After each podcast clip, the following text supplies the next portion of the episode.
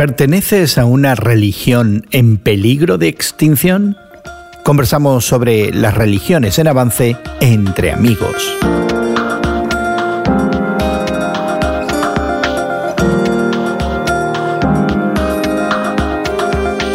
Gracias por acompañarnos entre amigos esta conversación semanal sobre la fe cristiana y el mundo contemporáneo. Te saluda Gerson García. Hoy conversamos sobre las religiones que más progresan en el mundo, ya sea por un mayor número de nacimientos en las sociedades que las albergan o por su incesante proselitismo. Pero antes te invitamos a suscribirte a este podcast que encontrarás en tu plataforma de podcast favorita.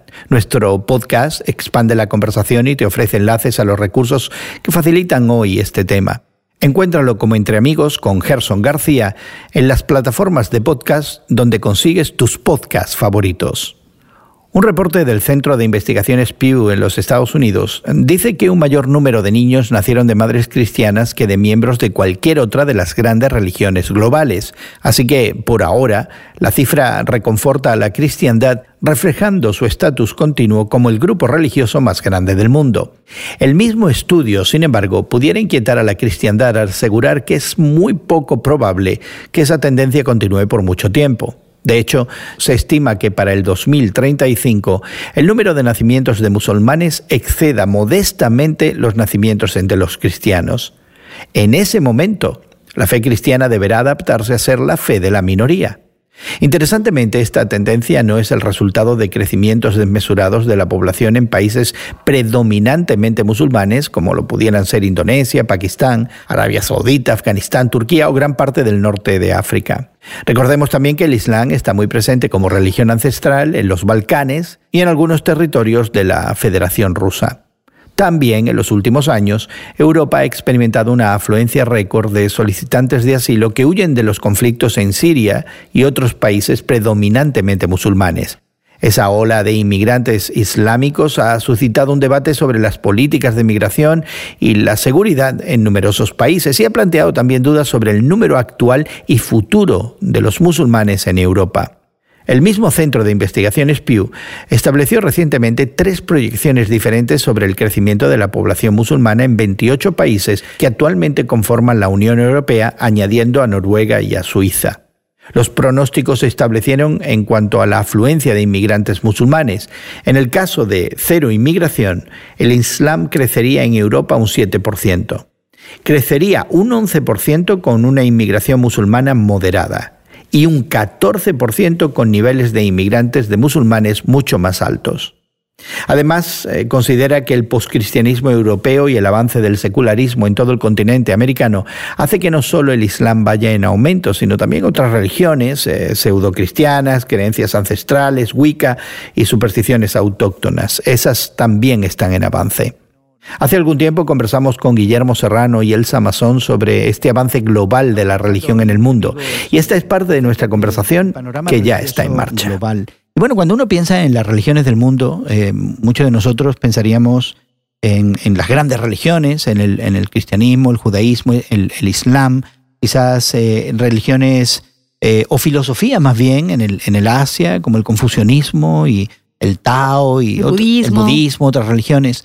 Eh, y siempre hemos visto este, este balance entre las religiones que muchas veces han coincidido con zonas geográficas. Así que hemos asumido que, por ejemplo, Europa y los países que han sido influenciados por la cultura que nos ha venido de Europa, eh, las Américas y algunos otros, pues quizás eran eh, prominentemente cristianos.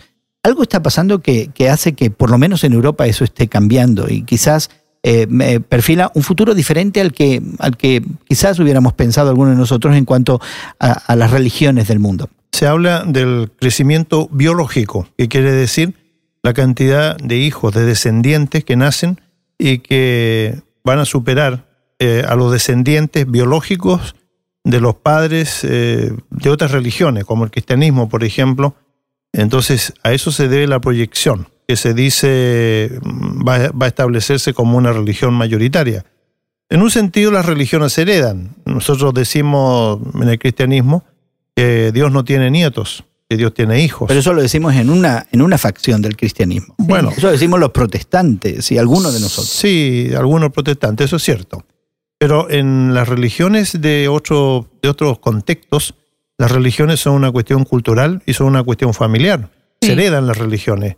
Por ejemplo, en Japón, para mí es muy curioso, no sé cómo decirlo de otra manera, en que todavía en un país súper desarrollado tecnológicamente, la religión de los ancestros, la... ¿El shintoísmo? Claro, que es la... Si no la adoración, es la veneración de la familia. la honra. La honra de, los, de los que... De la memoria. De, de la los memoria. antepasados, Sí. sí. Ajá. Y que sea tan fuerte en un país tan, eh, yo diría, secularizado como Japón. Pero quizás lo que refleja es esta, esta realidad en muchas sociedades de corte industrializado, de distinguir entre lo que creo con mi fe y cómo vivo mi vida. Ajá. Pero no es el caso, por ejemplo, de esta religión, el Islam, que es la que más está creciendo en el mundo, donde de pronto tenemos aquí una concepción de una fe que no desasocia la política, la economía, el, el manejo del gobierno de la religión. La preocupación cuando vemos esto para muchos de nosotros, especialmente en países como de, de Europa o en, o en Estados Unidos, es que de pronto eh, nuestras libertades de estas democracias eh, eh, seculares, si queremos llamarla de una manera, se pone en juego porque ahora pudiéramos tener en 20 años la religión del Estado de vuelta. Estuve en una oportunidad en una reunión de ministerio en Egipto, en el Cairo. Y para mí era muy interesante que Egipto, declarado Estado secular en cuanto a gobierno, con mayoría musulmana, era muy interesante que los islam, los, ¿cómo se llaman? Los imanes de las mezquitas nos despertaban a las cuatro y media de la mañana Con los cantos a la oración. con los cánticos de la oración. El Ajá. hotel Llamado. nuestro estaba al lado de una mezquita y aparecía el, el- el sonido ese Ajá. característico y teníamos que... Y Pero eso es tarde parte de la cultura y de la historia de los Sí, egipcios. sí, pero ¿no? entonces, Ajá. ¿dónde está entonces el La Estado secular? ¿Dónde está el Estado? ¿Dónde Así está es, la pero podemos hablar igualmente si somos, tratamos de ser objetivos de, en un país como los Estados Unidos, donde hay separación oficial entre religión y Estado. Sin embargo, nuestras leyes en los Estados Unidos y la aplicación de dichas leyes están vistas y están ejecutadas desde un- una manera de pensar, desde una filosofía judeocristiana no desde una filosofía que tiene eh, su pasado budista, ni shintoísta, ni tampoco eh, islámico. Entonces, aunque hay diferencias oficialmente marcadas en las constituciones de muchos países entre religión y política, religión y gobierno, el pasado, el contexto cultural, histórico y religioso de una nación trasciende en el diario vivir de sus ciudadanos. Pero no, no va a continuar siendo así si la mayoría de los ciudadanos abrazan También. otros valores y abrazan otras Tienes ideologías. razón. Y, y- y no- y tenemos que ser claros con la historia también. No podemos eh, hacernos la ilusión de que el cristianismo no fue la religión del Estado por mil años. Así es. Esa es la idea. Pero en esta idea del progreso eh, social de los pueblos, de la participación de cada individuo, que algunos de nosotros valoramos verdaderamente, de pronto hemos abandonado en los países de Europa y, y- y en otros países que salieron de ahí la idea de la religión del Estado y ahora en 20 años tenemos la amenaza de que pudiera ser de nuevo la religión del Estado y esa es la Ajá, preocupación. sí. Si la gente cambia y los valores de la gente cambian, la nación cambia. Así es. Para ser justo, antes yo mencioné lo que pasaba en Egipto, pero para ser justo tengo que mencionar que en nuestros países de América Latina, y algunos se confiesan seculares como Uruguay, sin embargo, a las 5 o 6 de la mañana nos despiertan las campanas de las parroquias llamándonos a misa. Es decir, eh, también tenemos que ser justos en el En sentido... mi pueblo solamente pasa durante la Semana Santa. No, en, en- en- en los países de América Latina, en, en varios de ellos, es, Sí, es cierto. eh, yo lo, yo lo ¿Qué veo. es llamado. Ya, así es. entonces no, no, no nos asombramos ni nos llama la atención. Sí, pero la ley, pensamos- la ley del país te Sí. permite a ti ser disidente, porque no es la religión del Estado. Pero entonces no deberían las campanas de despertarme. Bueno, las campanas suenan en la iglesia y la escuchan, la escuchan otra gente. Pero Sí. si tú quieres ir a misa, vas, y si no, no. Sí. Si es la religión del Estado, Tiene que ir. no te queda más remedio. Claro. O sea, si en el cristianismo hemos experimentado esa, esa historia de ser la religión del Estado y de, de ser la religión que se esfuerza en la gente, pero de pronto en el futuro está, no está, en- a mi manera de ver, progreso y avance, sino un retroceso a cosas de las que hemos querido escapar. Hay algo que no hemos eh, traído a colación. Yo me pregunto si estos eh, musulmanes que están entrando a Europa y estableciéndose en Europa y en algunos eh, otros países llamados, eh, por no encontrar mejor término, de Occidente, eh, al, momento de estar más inmersos en estas ah, sociedades eh, más liberales, más seculares, más modernas que, las sociedades y los países de donde ellos provienen, si empiezan de cierta manera a evolucionar también religiosamente y a hacerse menos eh, extremistas, digamos. Hay algunos de ellos que tal vez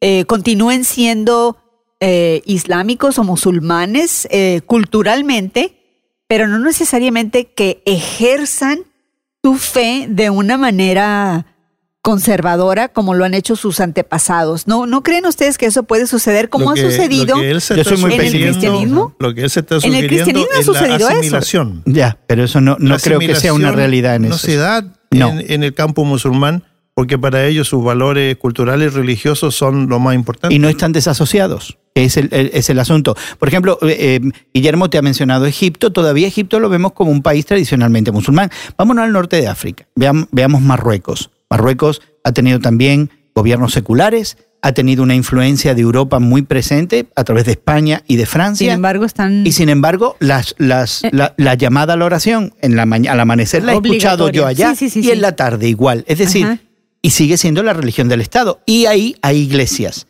Y te aclaran que esas iglesias son para los extranjeros, porque si tú eres marroquí, tú eres musulmán. Aunque no, aunque no seas de corazón o no practiques o incluso no creas. Pero es parte de su cultura. Pero tienes que. No puede ser otra cosa. Así en que, que incluso en estos países que se presentan como progresistas y son gobiernos seculares, la religión del Estado sigue siendo el Islam. La proyección de este estudio, dado a conocer recientemente, indica cifras muy frías y muy estadísticas. Y está diciéndonos que esa va a ser la situación eh, de aquí a 20 años eh, queramos nosotros hoy día mm, aceptarlo o rechazarlo, pero esas son las cifras que se están dando. Y entonces el desafío queda para los que tenemos otra fe, los que decimos que tenemos otra religión, entre comillas, qué es lo que vamos a decir o qué es lo que vamos a hacer al respecto. Es decir, hay un desafío para el que se confiesa cristiano en este caso, en términos de proclamar una idea que se basa en un Dios que es personal, a diferencia del Islam, que es un Dios impersonal, ausente, eh, en donde se habla de misericordia, se habla de solidaridad. Entonces yo creo que el desafío queda para los creyentes, ¿no? los creyentes cristianos, en países y en sociedades que todavía profesan una religión, como lo dijo Elsa, occidental. Eh, pero aparte de eso yo no veo otra, otra solución al problema que nos planteamos. quizás aprender que en el futuro la fe cristiana será una fe minoritaria. Eh, lo cual no, es la primer, no sería la primera vez en la historia.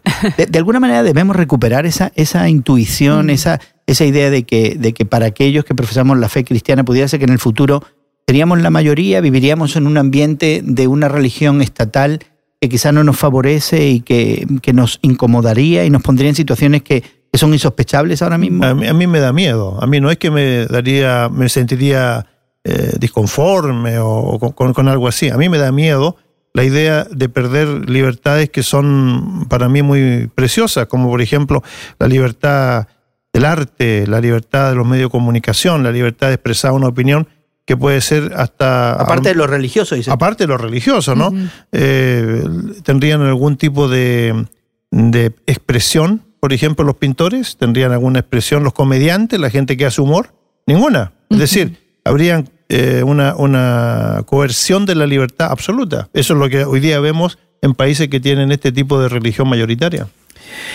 Queremos invitarte a que explores más sobre el estado de las grandes religiones en el mundo y lo que implica que quizás la tuya no esté creciendo como debiera. Suscríbete a este podcast que encontrarás en tu plataforma de podcast favorita. Búscalo como Entre Amigos con Gerson García en Spotify encontrarás también enlaces a los artículos que hemos mencionado en nuestra conversación hoy. Además podrás dejar tus comentarios y encontrar otros temas y conversaciones que pudieran interesarte. Suscríbete hoy mismo. Agradecemos a nuestros equipos técnicos en México, Brasil y Estados Unidos el trabajo que hacen para que esta conversación llegue hasta ti. También nuestra gratitud para Guillermo y Elsa por darnos de su tiempo. Y tu amigo Gerson García se despide de ti hasta otro momento en el que nos unamos a conversar entre amigos. Amigos es producido por Eventual Media y distribuido por Radio Moody para ministerioreforma.com.